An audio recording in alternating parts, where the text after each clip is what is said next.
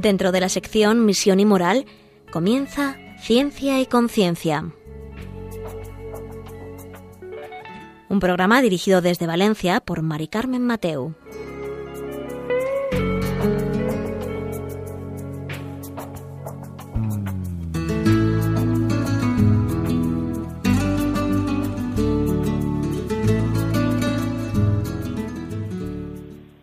Buenas tardes, queridos oyentes. Un miércoles más. Aquí estamos acompañándoos en Ciencia y Conciencia, un programa que hacemos desde el Observatorio de Bioética de la Universidad Católica de Valencia. Y aquí seguimos y hoy vamos a tratar eh, un tema, yo creo que es muy importante. Hoy por hoy diríamos que la situación en la que nos encontramos, no sé si es el más importante, pero uno de los más, más importantes. Vamos a hablar sobre el cuidado de nuestros mayores, cómo formar hogares en las residencias cómo mejorar la vida de nuestros mayores que tanto se merecen. Y como no, tenemos que comentar, eh, pero desde la experiencia del día a día, ¿eh? cómo han llevado la crisis actual y que vivimos eh, con la pandemia que tanto les está afectando. Aunque ya adelanto, y lo veremos más adelante en el programa, que la persona que viene de invitado hoy nos va a contar que tienen un 0% de contagios. Pero esto lo veremos más adelante en el programa. Sigan con nosotros. También queremos que pues contaros o que nos cuenten también el programa No Sujetes, em, las ayudas que ellos eh, o las ideas que tienen y que están organizando eh, en sus residencias, siempre por nuestros mayores, ¿no? Y ahora mismo paso a presentaros a nuestro invitado.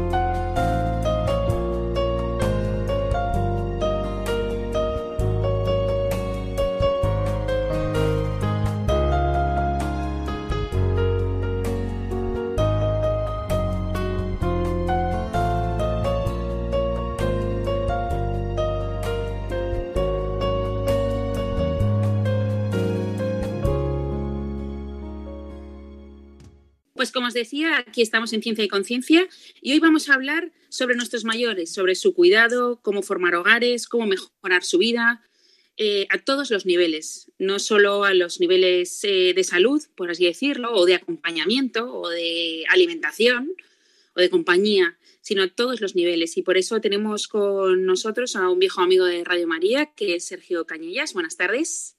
Buenas tardes. buenas tardes. Él es director de la residencia parroquial San Francisco y San Vicente de Manises, de aquí Valencia, y has venido también alguna vez a contarnos la situación que se vive y los programas que ponéis en marcha en estas residencias, porque tú también fuiste presidenta este hace un año del Grupo Lares. Sí, sí, a nivel de la comunidad valenciana, correcto. Pues cuéntanos, eh, yo en la entrada del programa yo he dicho, pues eso, ¿cómo es el cuidado de los mayores? Tú que tanto te dedicas a ello.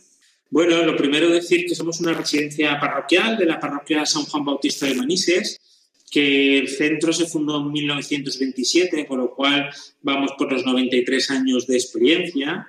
A lo largo de esos 100 años os podéis imaginar que ha habido muchos modelos distintos de atención, que luego comentaremos, y eh, ha habido una, evolución sobre todo eh, hacia los valores de la autonomía, eh, donde se ha ido girando desde una perspectiva mm, donde el énfasis se ponía en mm, las carencias que es el modelo, digamos, sanitario de la enfermedad, hacia un modelo en el que se ha puesto el énfasis en las capacidades conservadas ¿no? y, en, lo que se puede seguir haciendo, en las metas personales que se pueden seguir alcanzando, en los deseos, en las preferencias, todo un giro eh, muy interesante eh, y, acumulado, porque una persona es, es, una unidad de dimensiones. ¿no? Entonces, yo, eh, lo bonito es que esto, esto ha sido como una especie de pirámide que va creciendo en la que se van, primero se atendió pues, a las necesidades básicas de la vida diaria de las personas, claro, eh, pero una vez está eso cubierto, de repente ves como el escalón siguiente, ¿no? Dices, uy, ¿y esto no se podría hacer también? Claro, si no has subido el primer escalón, el segundo no lo ves. Mm. ¿Ves? Luego mm, subes un siguiente escalón y ves que una vez están cubiertas las necesidades básicas, hay otras necesidades instrumentales de organización, de implantación de normativas, de, de reducción de riesgos, de eliminación de sujeciones. Y ese escalón también lo subes, ¿no? Con muchos años de evolución. Y luego subes otro escalón, que es en el que estábamos un poco ahí, que es en el escalón de la, de la personalización. Una vez tengo las necesidades básicas cubiertas, tengo asegurado toda la normativa, higiene, protocolos, calidad, todo esto, ahora voy a un siguiente escalón y es en el de tratar a cada uno como quiere ser tratado, ¿no? La personalización. Estábamos en ese, en ese punto de, de inflexión en este momento. Uh -huh. Porque claro, habéis pasado de un, por así decirlo, ¿no? En todos estos años, de cuidar a personas de un modelo asistencial, digamos, tradicional, uh -huh. ponerlos a vivir, entre comillas, juntos, sí. para necesidades básicas. Correcto. Porque no podían ser cuidados en otro sitio. Uh -huh. y, y, antes me, hablabas también de un, y que ahora empezabais a, pues eso, el trato personalizado. Claro, fíjate, en, el origen de, por ponerle el propio nombre del centro ha ido cambiando a lo largo de 100 años y eso nos da una pista de lo que hay detrás, ¿no? Originalmente, inicialmente hablábamos de los asilos, todavía en algunos sitios se utiliza ese término. ¿Qué, qué significa la palabra asilar? Asilar es eh, un lugar de refugio, lugar donde me protejo. ¿De qué? Pues de, de una situación de inclemencia, personas viudas sin hijos, en situación mm. de pobreza, eh, sin, sin prestaciones sociales porque no existían.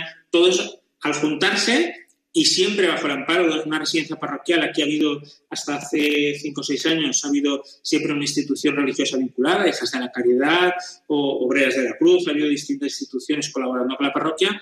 Era un modelo mmm, en el que se trataba de, de subsistir, subsistir ¿no?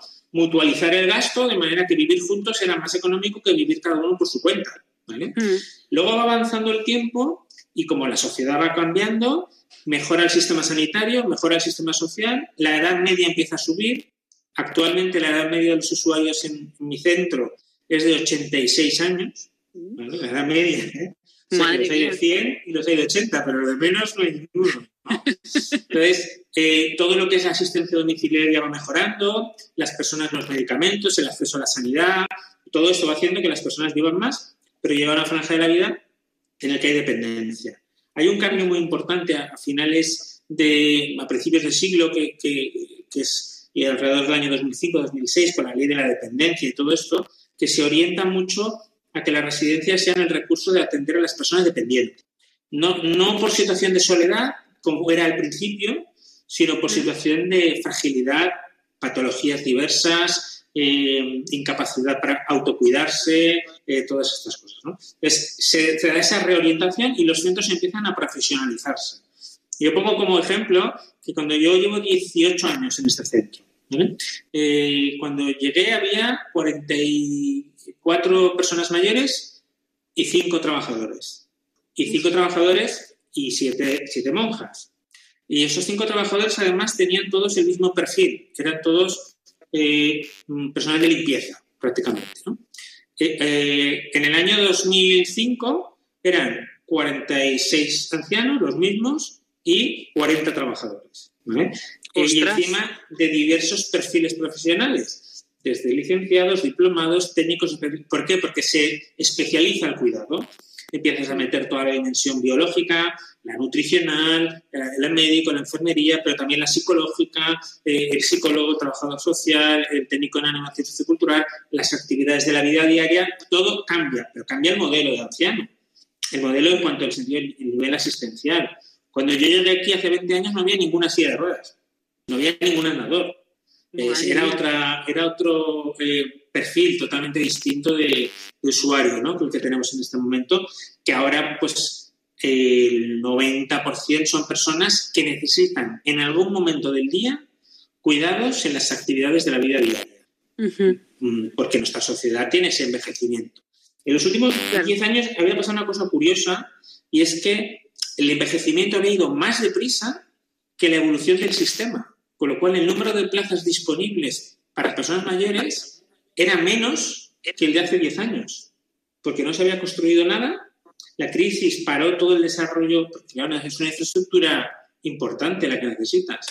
Y en cambio el envejecimiento había seguido avanzando. Con lo cual, justo antes de la, de, la, crisis de la pandemia, estábamos con las listas de espera más altas de los últimos 20 años. Estábamos en una situación de altísima demanda, hay empleo, la gente trabaja, las, las relaciones familiares son distintas, el tamaño de las viviendas también, todo eso va cambiando y, y había más necesidad de colaboración de las residencias en los cuidados de las personas. Yo me acuerdo en una de, Tú viniste al programa de Ciencia y Conciencia a contarnos, era por si podrías refrescarnos un poco la, esa idea, la del programa de no sujetes. Correcto. Que se consiguió un certificado de programa de no sujetes. Efectivamente. Dentro de esa segunda etapa, donde, donde vamos profesionalizándonos al incorporar más conocimiento científico a los cuidados, más evidencias, no solamente por la propia experiencia, sino porque empiezas a contar con profesionales pues que también se informan, que se forman, empieza la gente a hacer másters, tal. Todo esto abrimos la mirada y nos dimos cuenta que habíamos sido, como sector en general, muy paternalistas, donde el riesgo, lo importante era el riesgo cero. Aunque eso supusiese eh, no tener en cuenta la opinión de la persona, aunque supusiese restringir las actividades, entonces, eh, al final el sector se dio cuenta que el uso de sujeciones para evitar caídas, que era bueno, pues un paradigma de hace 25 o 30 años, ya no tenía sentido. Que había alternativas al uso de las sujeciones que permitían a las personas disfrutar de una vida mucho más, mucho más libre, mucho más digna, que eran más respetuosas. Imagínate que tú tienes unos, no sé cómo se llama esto, un, un padrastro en, un dedo, ¿vale? Mm. vas al médico y te lo escayola desde el dedo hasta el hombro. Oiga, es desproporcionada la medida. Pues con las sujeciones pasaba algo así. Para evitar un riesgo, que era el riesgo de la caída, resulta que poníamos una medida desproporcionada. Un poco el encarnizamiento terapéutico de alguna manera se puede decir. Eh, que era, yo le sujeto y así no se cae más. Claro, no se cae más, pero le produzco No le dejas moverse, no le das libertad. No Aparte de la angustia personal y vital que significa eso, eh, luego había problemas de salud vinculados a, esa, a, esa, a esas sujeciones. Claro, ahí hemos estado casi pues entre 5 y 7 años eh, reorganizando toda la vida del centro, la forma de trabajar, la forma de supervisar, los roles de cada uno de los profesionales, eh, la, conciencia por parte de las familias de esto. Porque claro, hasta hace dos días le habían dicho que lo mejor que se podía hacer era sujetar. Ahora cuéntale que no, que las sujeciones son perjudiciales. Entonces, nuestro centro ya no tiene ninguna sujeción desde hace más de un año. Ha sido un proceso progresivo de, de reducción, de búsqueda de alternativas, que hay muchas, Muchas por la parte tecnológica, sensores, detectores, eh, cambio de mobiliario. Por ejemplo, una cosa muy interesante son las, las camas cota cero, que se llaman, ¿no? Que es una cama que, aparte de ser articulada, baja hasta el suelo. De manera que tú puedes dejar, eh, después de haber acostado a la persona, puedes bajar la cama y si gira, lo que pasa es que rueda sobre una colchoneta, pero no se cae. Y luego, cuando necesitas movilizarlo, necesitas hacer algo, vuelves a subir la cama eh, a una determinada altura. Eso ha sido una inversión pues, que a lo largo de los años se ha ido haciendo muy importante. Claro, yo te iba a decir, claro, pero esto eh, es un presupuesto elevado, lo que hay que cambiar de un presupuesto normal a algo bastante elevado. Claro, de hecho, esas camas cotaceros son el triple de costosas que las camas normales. Pero bueno, ha sido un proceso, ha habido muchas colaboraciones de muchas instituciones, de la Administración Pública, del Ministerio de Sanidad, ha habido a lo largo y un proceso largo, progresivo, de cambio. ¿no? Pero es lo que tenía sentido, o sea, aportar un valor añadido. O sea, mm. el mejor lugar para envejecer es la propia casa. Eso no se puede negar. Es la, es la realidad. Nosotros somos una ayuda cuando la situación es, eh, digamos, eh, sobrecarga a la capacidad de la familia, por los motivos que sean, neurológicos, sobrepeso, fracturas de cadera, eh, las circunstancias que sean, y tenemos que aportar algo que realmente mm, de un valor que en el domicilio no se tiene, ¿no? Porque si, si ya vamos a hacer lo mismo que está haciendo la persona en el domicilio, pues que se quede en el domicilio. O sea, nosotros tenemos que aportar, por esta capacidad tecnológica y de recursos, ser capaces de cuidar cosas que en el entorno familiar pues, superan la capacidad de la familia. ¿no? Y, eso es un poco la orientación que hemos llevado. Claro, yo he visto en, información de vuestra que creáis, o sea, que, que asemejáis la residencia a un hogar. Ese es el punto en el que estábamos en este momento. ¿no? Las residencias pasaron de llamarse asilo a llamarse residencia para personas mayores y ahora estábamos en el punto de llamarles unidades de convivencia. Eh, en algunos sitios se llaman casa familiar, cada sitio está buscándole un poco el nombre. ¿no? Eh, ¿Qué es una unidad de convivencia? Es como eh, un proceso de hogarización. Lo más parecido a una casa que puede mm. hacerse, entonces empezamos a tomar la dimensión de las medidas, yo a mí me gusta decir de humanización también. Porque la medida es, ¿cómo lo haría yo en mi casa? Por ejemplo, el comedor. ¿Qué, tamaño tiene un comedor de una casa normal? Mm. Como mucho 8 o 10 personas, 12, ¿no? Sí. ¿O qué, tamaño tiene? ¿Cómo, ¿Cómo, va vestida la gente en, una casa? Es, empezamos a reflexionar quién toma las decisiones sobre cómo se, cuándo se hace una cosa, qué se come, a qué hora nos levantamos, a qué hora nos acostamos. Todo eso lo hemos intentado trasladar a la residencia. Entonces, coges un centro, que nuestro centro ya es pequeño, el número de usuarios, unos metros, porque gracias a Dios tenemos un jardín amplio y muchas habitaciones individuales, pero traducimos eso a la residencia y ¿qué hacemos? Creamos como mini unidades. En lugar de tener una residencia de 46, tenemos cuatro residencias de 12. Donde, por ejemplo, el personal no rota, siempre es el mismo de la unidad. Porque tú no, como persona mayor, que hablamos de 86 años y con algunas carencias, lo mejor que te puede pasar es que el que te cuida te conozca muy bien. Claro, y que no venga cada tres horas uno nuevo. Claro, o entonces se hacen como equipos que se llaman círculos de confianza y son siempre la, mañana y la tarde y la noche los que van a la misma unidad, las mismas personas. Y luego se empieza a desarrollar una cosa que se llama las historias de vida, que es que en la medida en que tú me conoces a mí y me conoces quién soy yo, quién he sido yo, qué metas tenía en mi vida, qué expectativas, qué esperanzas, mm, la relación que podemos tener es más humana. Y es una mm. relación, y estábamos justamente en ese punto. De hecho, el, centro se ha adherido a un programa el año pasado a través del ARES y con la Consellería.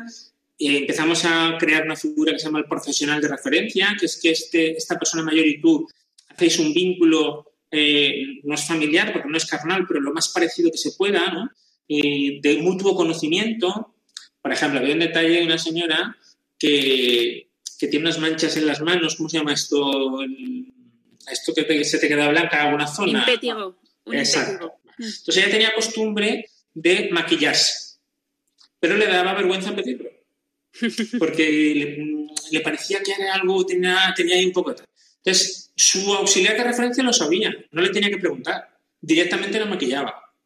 Cuando cambiaba el auxiliar de referencia y venía otra persona, ya no sabía qué hacer, si decirlo, si no decirlo. Es una tontería, pero es cuidar a cada cual como cada uno quiere ser cuidado. Ese es un poco eh, el, objetivo en el que estábamos. Las familias, bueno, muchísimos cambios. El propio mobiliario, sobre todo la toma de decisiones, porque lo que caracteriza vivir en tu casa es que tú decides mm. muchas cosas. Eso, aparte de que sea un entorno, digamos, comprensible, por ejemplo, ahora hemos empezado a incorporar en, lo que es la ambientación elementos significativos, objetos antiguos, tal, cosas para que las personas se sientan cómodas. Pero sobre todo al final es que tú en tu casa es el lugar donde descansas, donde tomas, pues eliges cómo quieres hacer las cosas, qué, mm. te apetece hacer, qué no, eh, que si vas a viajar, si no vas a viajar, bueno, todo un poco todo ese tipo de, situación. Pues, eh, queridos oyentes, vamos a hacer una pequeña pausa eh, y ahora vamos a, ahora cuando volvamos, enseguida después de escuchar un poco de música, vamos a preguntarle a Sergio por la situación actual y el antes y el después, ¿no? De lo que estamos viviendo ahora mismo.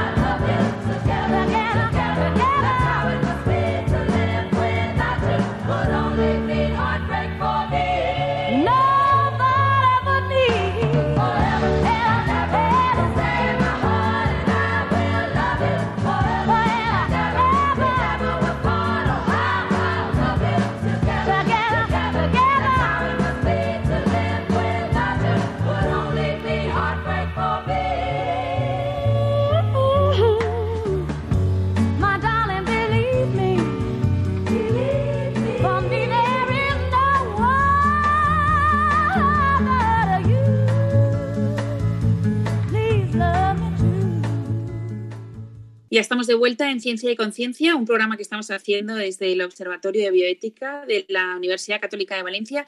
Y hoy estamos dedicando nuestro rato en la radio a hablar de nuestros mayores, de la voz de los mayores y su cuidado. Y, hoy estamos con Sergio Cañellas, que él es el director de la residencia parroquial San Juan y San Vicente de Manises, en Valencia. Y bueno, nos ha contado la situación hoy del cuidado de mayores, toda la evolución que ha tenido en este siglo y también estábamos hablando de la humanización y la personalización del cuidado. Pero ahora me gustaría, Sergio, preguntarte por la situación actual, ¿no? La situación que vivimos de pandemia que tanto ha afectado a nuestros mayores. También he dicho en el comienzo, en, la, en tu presentación, que tenéis un 0% de contagios, lo cual a mí también me gustaría que, que contaras cuál es, cuál es vuestra situación, qué habéis hecho, cómo lo habéis llevado a cabo. Muy bien. Bueno, lo primero yo creo que es, tenemos que dar muchas gracias a Dios. Ya, mm, Uf, me emociono. No, que tenemos que dar gracias a Dios por, la situación actual, ¿no? Mm. Eh, que tenemos en el centro, ¿vale? Eh, no tenemos ninguna persona mayor contagiada. Eh, hay, para que la gente lo entienda, hay como cuatro niveles de, riesgo en el tema del COVID, ¿no?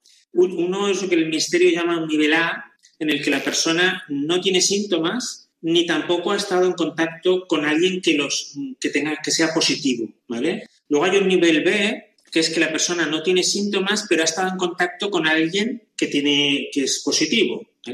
Luego hay un nivel C, que es alguien que tiene síntomas, y luego hay un nivel D, que es alguien que está confirmado, que sí que tiene, que tiene COVID. Entonces nosotros ahora tenemos a todos los residentes en el nivel A, que es gente sin síntomas y sin contacto confirmado con alguien que lo tenga. Esto, básicamente, eh, yo creo que aparte de, como decía, de gracias a Dios por esto, tiene, que ver con anticiparse, eh, anticiparse a, los tiempos, en la medida que puedas. Las administraciones, tanto nacional como autonómica, una cosa que han hecho muy bien es dar información, dar información a los centros. Eh, desde muy temprano, a principios de febrero, el día, bueno, a principios de marzo, el 5 de marzo, ya había una instrucción del Ministerio específicamente para la atención a residentes. Esa información nos ha servido, nos ha sido muy útil, porque al fin y al cabo esto nos, venía a todos de nueva. Eh, las residencias son centros sociales, es el hogar de las personas mayores que tienen una cierta actividad sanitaria, pero no es un hospital, es un centro de salud, y nuestra, nuestra fuerza, nuestro principal eh, equipo profesional es del ámbito social. Entonces, mm. esta, esta información fue muy útil para ayudarnos y para reorganizar el centro. Pero claro, eh, lo siguiente que te hace falta, además de saber lo que tienes que hacer, todo lo que luego la población ha ido conociendo, pues la higiene de manos, la etiqueta de la tos, que es el uso de mascarillas o cómo, evitar la proyección de la saliva, el distanciamiento social, todo eso había que trasladarlo a una residencia de 46 plazas y dos plantas. Y ha sido un proceso de transformación radical, porque claro, mm, tenemos que seguir cuidando a las personas con esas situaciones previas, con esos eh, proyectos personales, con esas metas, con esas actividades, con esas necesidades, pero al mismo tiempo eh, manteniendo la distancia. Eh, entonces fue un, proceso en el que, hicimos una primera sectorización, dividimos a, el centro en, como en cuatro unidades de convivencia que antes comentaba, pero no, no se podían cruzar entre sí. ¿no? cogimos el centro y decimos, pues mira, el gimnasio va a ser una unidad, el comedor va a ser otra, la sala de televisión va a ser otra, y los residentes entre sí no, no, no se cruzaban. De esta manera, lo que decías es que si había un, un contagio en alguna de las zonas, no se cruzase a las, al otro grupo, ¿no? Era un poco como un cortafuegos. Eh, luego, una vez hicimos esto y los residentes lo fueron asumiendo y asimilando, eh, hicimos ya un siguiente nivel que es mm, cerrar todas las zonas comunes y todos los usuarios están en sus habitaciones, salvo los que tienen un nivel de deterioro cognitivo muy importante, que no son capaces de comprender esa situación y están en una zona específica para ellos. ¿Qué ventaja tiene nuestro centro? Es que tiene, como decía, bastante espacio al aire libre. Tenemos uno, dos, tres, cuatro, cinco espacios al aire libre distintos, con lo cual hemos podido combinar lo que es el aislamiento pero también al mismo tiempo el disfrutar del aire libre, ¿no? Yo digo, yo a veces pienso que estaría mejor aquí en la residencia que en mi casa, porque yo voy del piso a la residencia, pero aquí pues tengo un jardín delante que lo estoy viendo, que hemos dividido por la mitad, una terraza en el primer piso, otra terraza en el segundo, con lo cual se mantiene una cierta actividad eh, al aire libre, que es, muy de agradecer y ayuda a que los usuarios estén bien psicológicamente. Y te quería preguntar sobre los residentes que neurológicamente no están bien. Sí. ¿Han aceptado esa situación? Es que ese grupo es el que menos cambios ha tenido, porque ese grupo, eh, que nosotros le llamamos la unidad de convivencia Colomí, porque es un tipo de cerámica que se hace aquí en Manises, eh, ese grupo lo que hemos hecho ha sido reducirlo al mínimo imprescindible, trabajando con la psicóloga y la médico del centro, a ver quiénes exactamente estaban en ese caso, para dejarlo en un grupo de 12, y les hemos destinado dos salas, con lo cual mantienen el aislamiento la distancia, pero ellos realmente no han notado un cambio importante, porque sigue saliendo al jardín, volviendo a entrar. Eh, el, tema sería si hubiéramos tenido que aislar a alguno de sus usuarios ¿vale? y no dejarlo salir de su habitación. Las medidas de prevención, implantarlas muy rápidamente. Nosotros eh, siempre lo que hemos hecho ha sido, eh, si estábamos en el nivel A, implantar las medidas como si fuéramos en el nivel B. Y así siempre, ¿no? Por adelantado para evitar esto. De hecho, tenemos hospitalizada a una trabajadora del centro que sí que es positivo por un contacto externo fuera del centro, claro, por un familiar, pero la, prueba de que se ha hecho un buen trabajo es que ha habido una barrera y esa persona no ha trasladado el virus dentro. Por eso significa que las medidas de prevención que se habían tomado eh, eran eficaces, ¿no? Eso es un síntoma del buen trabajo. Luego, mucha transparencia. Hemos hecho desde el principio reuniones semanales por, por videoconferencia con las familias, contando toda la situación, todo lo que había. Y luego la solidaridad ha sido fundamental en este caso porque eh, al principio no había materiales. Todo el mundo conoce pues, que no había mascarillas, que no había hidrogeles, que no había batas. Mm. Ahora ya eso se ha empezado a normalizar. Pero hubo un primer mes entre finales de febrero, el 26 de febrero y prácticamente el, el 20 de marzo, en el que necesitábamos los materiales y no había manera de conseguirlo. Entonces hicimos un llamamiento público y pues en el monte ya me probé. Es decir, hubo personas que gratuitamente nos donaron, nos donaron mascarillas, nos donaron pantallas, nos donaron gel hidroalcohólico, empresas particulares, un pintor, el otro que no sé qué, lo suficiente como para tener el equipamiento necesario para poder aguantar hasta este momento en el que ya se ha normalizado la recepción de lo que se llama las EPIs por parte de la Administración. ¿no? Así ha sido eh, fundamental. Otra, otra, digamos, estrategia importante que la parroquia tomó la decisión de apostar por hacer el gasto que fuese necesario, porque lo más importante eran las personas. ¿no? Entonces, el ser una entidad sin ánimo de lucro, pues nos ha permitido eso. Teníamos previsto un, dinero para una ampliación de plazas y se ha, y se ha destinado a esto. ¿no? A, los medios necesarios. Entonces, pues se han contratado seis personas más de lo habitual, que ya estábamos por encima de los ratios, para poder hacer esa atención individual en cada uno en su habitación. Para, por ejemplo, eh, dedicar cinco horas todos los días a desinfectar el centro desde arriba hasta abajo, todos los días de la semana, sábados, domingos, festivos, el que sea. Una persona solo para eso, con, otro que se va turnando. Eh, reforzar el equipo de enfermería, siempre un poco intentando adelantarnos a lo que pudiera venir después. A día de hoy es posible y estamos contentos de que se haya podido conseguir. ¿Y crees que los residentes y las familias han notado ese aislamiento? Porque claro, supongo que no sé si han ido las familias o van a ver a sus familiares. Pues mira, eso también ha sido un proceso paulatino. La primera medida eh, que tomamos nosotros fue el 9 de marzo, a ver si digo bien las fechas, sí, 9 de marzo, que hicimos una reducción eh, de las visitas a una persona eh, por residente y día. ¿vale? Eh, y eso duró más o menos como una semana. Y luego a partir del 14 ya implementamos la medida de restricción total de visitas. Pero al mismo tiempo que lo implementábamos, implementamos un programa de videoconferencias a demanda. Entonces, los técnicos, el equipo técnico del centro, básicamente es el trabajador social, psicólogo, TASOC, terapeuta ocupacional y técnico en integración social, el equipo social, vienen todos los días, mañana y tarde, dos personas y se dedican a ir por las habitaciones haciendo videoconferencias con, las, con los residentes. ¿no? Entonces, eh, claro, ahí hay que hacer también una apuesta importante. Se han ampliado jornadas, los trabajadores, nadie ha puesto ninguna pega, todos están disponibles eh, para poder mantener ese nivel de, de, contacto y de colaboración. Luego nos hemos inventado una, una cosa que te va a gustar, que se llama radio residencia. Ah, muy bien. ¿Qué hacen? Los familiares nos mandan audios, sí. canciones preferidas, eh, felicitaciones. Eh, mm, hay una Carmen, que es la mujer de un, señor, que todos los días nos cuenta un chiste, nos canta una canción y no sé qué. Y con todo eso hacemos un paquete y todos los días lo ponemos por la megafonía, ¿no? Ah. una especie de, de, bueno, vamos inventándonos para intentar suplir esta distancia porque el contacto y la relación personal es imprescindible. Otra cuestión es cuánto tiempo se puede mantener esta situación, psicológicamente hablando, porque llevamos un mes y medio, pero aquí en el centro también vamos reflexionando sobre eso en el tiempo, ¿no?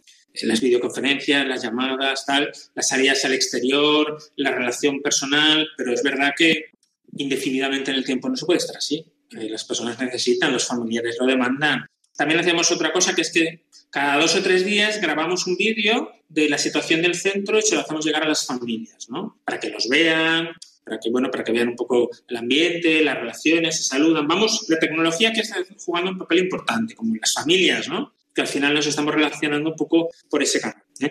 Hemos reforzado, hemos reforzado el horario de la psicóloga, hemos ampliado horas, pues para que también dé soporte a los trabajadores, por ejemplo, una cosa que nos preocupaba mucho es mantener el ánimo del equipo de los trabajadores, ¿no?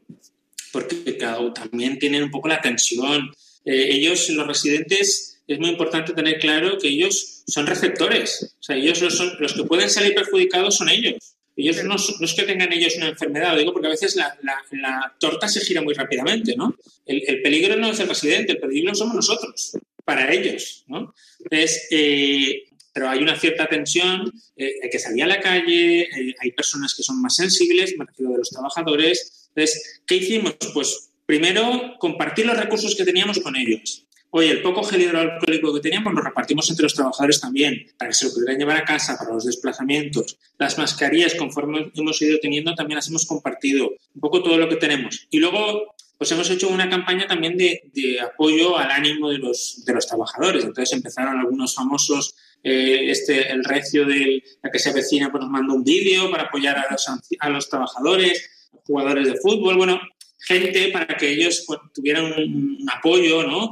El, párroco nuestro los llama mucho a los, a los trabajadores, bueno, para ir dándoles soporte. Y siempre prioridad, o sea, hay que mantener un equilibrio entre la familia y el trabajo. Entonces, si ha habido algún caso de alguien que tenía síntomas, directamente eh, se ha quedado en casa a cuidarse. No, no hemos arriesgado, no hemos no hemos tenido en cuenta eh, si estás de vacaciones, si tienes permisos. No, tú no te preocupes, hay que cuidarse, hay que protegerse eh, para evitar transmitir, ¿no? Y, así ha sido, la gente ha respondido bien y estamos en esta situación.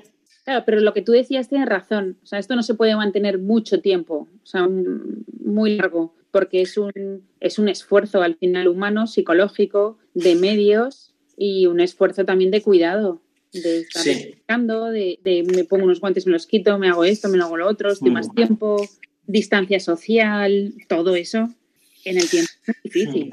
Sí, a ver, yo, no, con... aquí lo que nosotros queremos es ganar tiempo. ¿Ganar tiempo para qué? Para que el día que tengamos el contagio no estemos en, la, en, la, en el pico de la ola, ¿no? O sea, mm. que el día que nos... Porque antes o después, eh, por todas las medidas, el riesgo cero no existe. Eh, puedes poner todas las medidas de prevención, pero puede pasar desde un paquete que te llega de una compra de lo que sea, que en algún momento puede que contagio, pero si es dentro de 15 días, mejor que hoy. ¿Por qué? Porque dentro de 15 días las UCIs estarán más vacías, porque dentro de 15 días los... Ahora está, habiendo muchos tratamientos experimentales en los hospitales, está, que funciona, que no funciona, no es lo mismo. No es lo mismo haberse puesto malo hace un mes que ponerse malo hoy hemos dado tiempo a la sociedad a responder, a reaccionar, a hacer más respiradores, a hacer más... Y eso es un poco lo que nosotros estamos buscando, ganar tiempo para que el día que nos toque, si nos tiene que tocar, pues eh, no haya restricción, ¿no? Porque los problemas éticos que está habiendo en relación a los mayores, ¿no? Cuando, hay, cuando los recursos no son suficientes y hay que tomar decisiones de, prioridad asistencial, mm. eh, pues eh, como nosotros como sector lo que decimos es que el criterio de edad no puede ser. Eh, tiene que ser un criterio de esperanza de vida, tiene que ser de otras patologías, tiene que ser un criterio de muchas cosas. Pero bueno, si dejamos que la curva baje, ¿no? La famosa curva que si baja, que si no baja, pues cuando nos llegue el momento, esperemos que, el sistema esté mejor preparado para podernos atender. Eso es un poco lo que... Claro. Sí, esa es la idea. El, programa que tuvimos anterior tratamos de dónde iban esos los medios eh, técnicos de los hospitales en momentos de crisis. ¿Qué hacíamos? ¿no? Y evidentemente el, el, criterio de la edad no es un criterio para atender a una persona o a otra. Es más la esperanza de vida y las patologías anteriores según. Da igual que tengas 70, 80 o 90 años, porque a lo mejor estás muy sano. Sí, frente a otro mucho más joven que tiene muchas patologías anteriores. sí, sí, nosotros ahí tenemos, me estoy acordando de una señora de un programa que luego te cuento que se llama Cuiden Junts, tiene 92 años y dice, es que yo quiero seguir viviendo. Dice, además hablas con ella por teléfono y parece que tiene 70, o sea, tiene Dice, yo es que a mí me quedan cosas por hacer y me quedan personas a las que querer y me quedan proyectos por hacer. No, no penséis que porque tengo 92 años, tal, entonces me quiero cuidar y me quiero proteger. Muy bien. Es que, claro, es que no es justo, ¿no? Que porque tenga 90 años o 92 tengamos que decir ya he vivido todo. No, no, me quedan aún muchas cosas por ver. Pues bueno, eh, queridos oyentes, vamos a escuchar un poco de música para que nos ayude a reflexionar en todo lo que nos está contando Sergio respecto de nuestros mayores y la situación actual que están viviendo. Y enseguida volvemos con vosotros.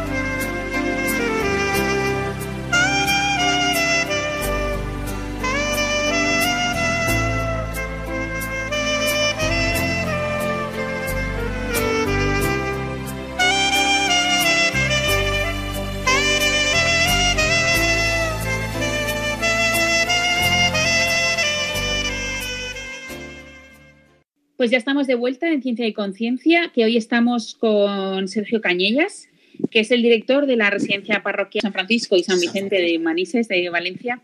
Y estamos hablando sobre el cuidado de nuestros mayores.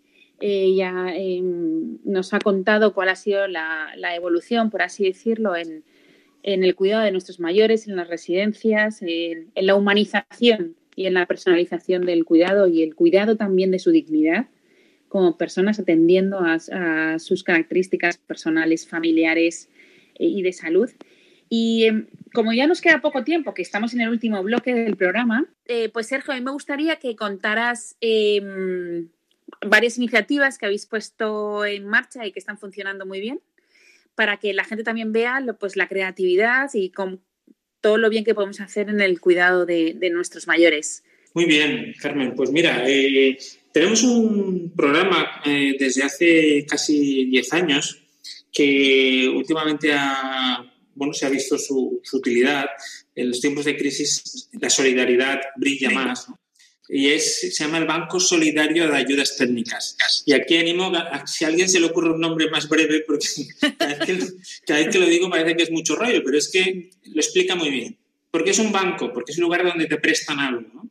¿Por qué es solidario? Porque lo prestamos gratuitamente. ¿Y qué es lo que prestamos? Ayudas técnicas. ¿Qué son las ayudas técnicas? Las ayudas técnicas son eh, mm, los recursos mecánicos que ayudan o apoyan a las actividades de la vida diaria.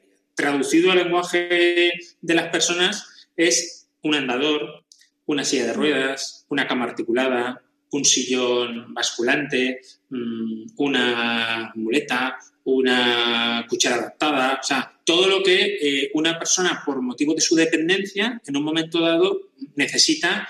¿Para qué? Para conservar el mayor nivel de autonomía. La ayuda técnica lo que me permite es conservar la autonomía. Si yo tengo una silla de ruedas, pues no me tiene que llevar. Si la silla de ruedas es de autopropulsada, pues no sé qué. Si tengo un bastón, pues no me tiene que... Bueno, esta es un poco la función de las ayudas técnicas. Entonces, nos dimos cuenta que había personas que, por una circunstancia temporal, vecinos de la localidad de Manises, necesitaban esta ayuda técnica. Y nosotros acumulábamos a lo largo del tiempo, como consecuencia de donativos, o como consecuencia de esta evolución que hablábamos antes del modelo, cuando yo cambio una cama cota cero retiro la cama articulada anterior, pero no la tiro, la guardo. Entonces, a partir de ahí construimos un banco solidario. Entonces, las personas de Manises simplemente nos, nos contactan y nos dicen qué necesidad tienen, una estimación de para cuánto tiempo y les, y les prestamos, ¿no? Pues yo qué sé, se te ha caído la hija, se te ha roto una pierna y necesitas una silla de ruedas para 15 días. No te la vas a comprar. ¿Dónde la consigues? Empiezas a buscar. No encuentro. Bueno, saben que pueden venir a la residencia y nosotros se la prestamos gratuitamente. Eh, últimamente hemos llevado camas articuladas a personas mayores que están en su domicilio, andadores, sillas de ruedas, bastones, etcétera, etcétera, todo este tipo de recursos. Y, recibimos también de, personas pues, que fallecen, que a veces lo has comprado, pero resulta que, claro, ¿para cuánto tiempo lo vas a necesitar? No lo sabes. Bueno, pues lo vamos almacenando ¿eh? Ahí tenemos un poquito problema de espacio porque, claro, ya acumulamos mucho banco y, damos y prestamos y venimos. ¿no? Eh, y esta iniciativa eh, este año la hemos reforzado con un equipo y la hemos ampliado a un programa que se llama Cuiden Junts. ¿no? Uno de los que engloba este banco solidario que ya venía existiendo y lo amplía. ¿no? Uno de los retos que tiene nuestra sociedad actual es el envejecimiento y la soledad. Y además en el entorno rural hay mucha vivienda no adaptada. Eh, por ejemplo, en, Manises, que tiene un porcentaje de población y, en el casco antiguo mm, mm, estamos hablando de casi de un 30% de personas mayores de 65 años, pues hay algunos que viven en el bajo, pero es típica casa de pueblo que se ha dividido y luego arriba hay un primero y ahí no hay ascensor ni hay nada. ¿no? Entonces, cuando llega el envejecimiento y la dependencia, la pérdida de la red social, los amigos, los familiares y tal, más el aislamiento como consecuencia de la accesibilidad, más la pérdida del rol laboral, todo eso genera una soledad no deseada y que afecta muy negativamente a la evolución en la salud. Dejo de ir al médico o si voy luego no me tomo la medicación que me han mandado o empiezo a estar más triste, empiezo a tener bueno, el entorno poco adaptado. Entonces, con todo ese pool de necesidades que detectamos, pusimos en marcha el programa Cuiden Junts, que es, no es hacia dentro de la residencia, sino hacia afuera. Lo que buscamos es crear una red, un radar social, implicando a farmacias, implicando a comercios tradicionales, que nos ayuden a identificar personas mayores que, en las que la soledad estaba empezando a tener un efecto negativo o perjudicial, ¿no? Pues oye, el farmacéutico se da cuenta que la señora Manolita, que venía todos los miércoles a no sé qué, no ha venido. O que aquella señora o aquel señor empieza a ir un poco desaseado o se empieza a notar que huele, algo le está pasando, ¿no? Entonces, eh, el objetivo de este primer año era crear esa red de, radars. Bueno, esto proviene de un, de un programa que se desarrolló en Cataluña que se llama Radars, por eso se me viene a la cabeza como, como de boyas, ¿no? De, mm. personas del entorno que identifican. Y no se trata de hacerlo nosotros, se trata de crear una red de entidades y compartir entre todos esa información. Por eso teníamos tenemos un técnico en integración social y una terapeuta ocupacional. Una vez hemos identificado a las personas, empieza la visita en su domicilio. ¿Qué necesita? ¿Es una ayuda técnica? ¿Es una gestión? Es una relación social. Entonces, por ejemplo, hemos empezado a poner personas en contacto entre sí, personas mayores pues, que quizás no se conocían, o, les hemos invitado a algunas actividades que hacíamos nosotros. Oye, vamos de excursión al besamanos de la Virgen. Vamos a poner un autobús. Pues ya que ponemos el autobús, pues también puede venir, ¿no? Es todo una, un entramado de relaciones humanas en las que buscamos, ¿no? Eh, yo últimamente lo defino como el buen vecino, que eso es una cosa que se había perdido. ¿No? Mm. Eh, antes yo, pues la gente se conocía y, el vecino, pues voy a la compra, Pepita, te necesitas algo, te lo traigo, no sé qué. Mm. Ese tipo de cosas, pues desde la residencia lo estábamos retomando, porque queríamos ser el buen vecino de las personas mayores que nos pudieran necesitar. Claro, ha llegado la pandemia y necesitamos todos ayuda. Eh, antes era solamente la persona mayor dependiente y aislada en su domicilio, pero ahora es cualquier persona mayor que en principio tiene mucho riesgo de salir a la calle, luego si lo puede evitar. Y lo que era una iniciativa que empezó con 10 o 12 personas eh, a principios de enero, pues bueno, ahora se ha multiplicado por 100, ¿no? Han empezado luego otras instituciones a tomar iniciativas parecidas. Muchos ayuntamientos han puesto en marcha un teléfono de ayuda, de, sobre todo de, pues de compra de medicación, de compra de alimentos. Pues una persona mayor de 80 años, dile tú que haga la cola esa en el supermercado, uno en cada metro, espérate no sé cuántas horas a que te atiendan. Entonces vamos nosotros, eh, se lo hacemos, eh, les hacemos un poco las gestiones sobre todo de banco, digo de banco, de, farmacia y de, de alimentación, ¿no? Eh, de llevar. Y la verdad es que está funcionando muy. Más la llamada, un seguimiento. Porque cuando estás solo, la cuestión es que te entra el miedo. ¿Y si me pasa algo? ¿Y si nadie lo sabe? Y, no le importa a nadie, y todo eso empieza a pesarte, ¿no? Entonces, ese programa se, está desarrollando eh, muy bien desde el principio de año y, como digo, ha sido algo providencial porque eh, sin saber nada, que luego esto iba a ser una demanda muy importante, pues, pues lo pusimos en marcha y está funcionando. Me alegro, me alegro mucho. Hay una de las ideas que me ha gustado, como nos queda muy poco tiempo, eh, que me ha gustado eh, para que nuestros oyentes también lo sepan, es la idea de que nuestros mayores no, no son portadores de nada, son los receptores, ¿no? claro. claro, como ahora en los medios de comunicación se habla, se habla tanto de este tema, me gustaría tú también que lo desarrollaras un poco, ¿no? O sea, que, hmm. que al final ellos son los que reciben. Claro, hay una vulnerabilidad eh, con esta pandemia que son por sectores de población. sabemos que hay determinadas personas que por sus patologías previas tienen pues, pues, los diabéticos, los hipertensos, los que tienen problemas cardíacos y tal. Y, la edad es un factor de riesgo asociado. ¿no? Es eh, el, el, el, peligro es pensar que como estoy aislado porque soy un factor de riesgo, yo soy el riesgo. No, eh, es así, es a la inversa. Entonces, eh, ahí ha habido un trabajo muy importante de concienciación eh, por parte de, de, los propios profesionales del centro, ¿no? de, ser conscientes de que los que salimos y entramos, vamos y venimos y estamos en contacto o expuestos somos nosotros. ¿no? la persona mayor dependiente que está en el centro solo entra en contacto en este momento con nosotros. Entonces, lo que tenemos que hacer es hacer bien nuestro trabajo para hacer de barrera.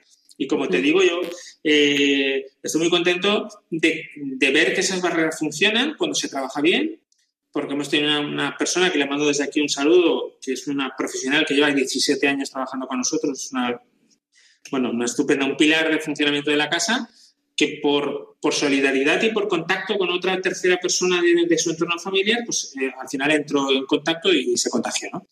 Pero al, aplicar bien las medidas de prevención, todas las medidas de higiene, todos los protocolos, todo esto, eh, eso no ha traspasado la barrera y hemos podido conservar el centro eh, libre de personas y libre de, del virus. ¿no? Pero también hay un rol de que el ser mayor es, una, es un universo muy heterogéneo. ¿eh? El envejecimiento no homogeneiza, heterogeneiza. ¿eh? Eh, somos muy distintos las personas mayores entre sí.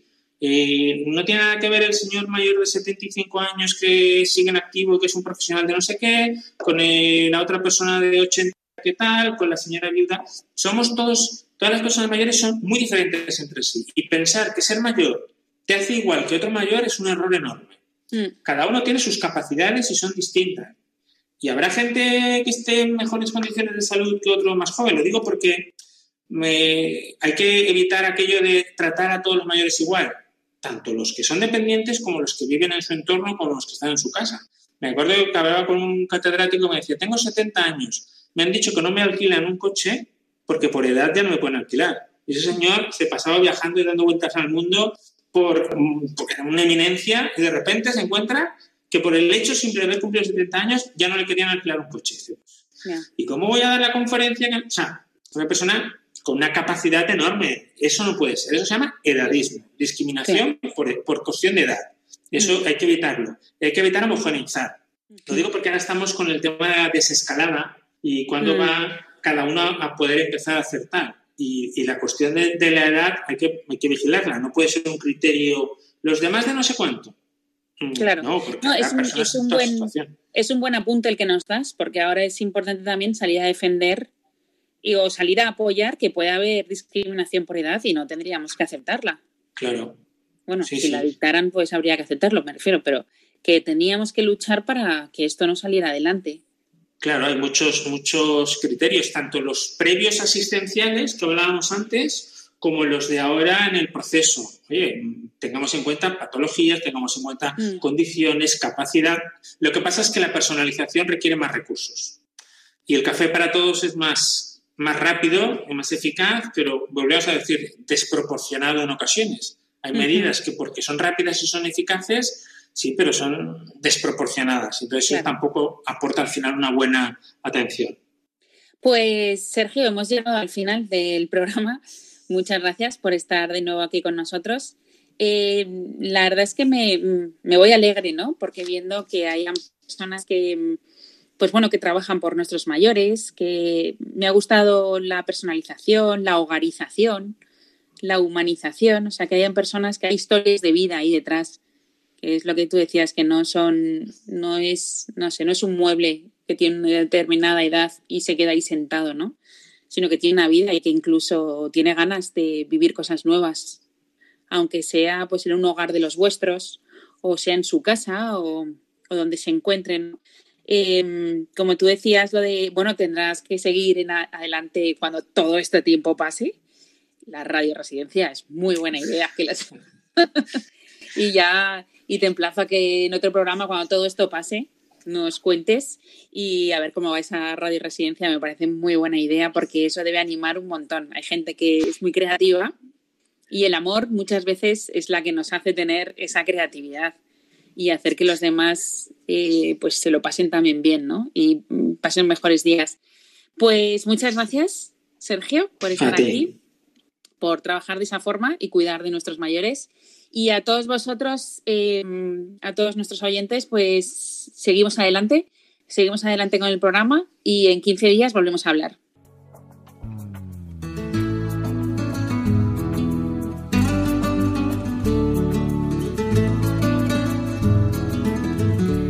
Finaliza así en Radio María Ciencia y Conciencia, un programa dirigido desde Valencia por Mari Carmen Mateu.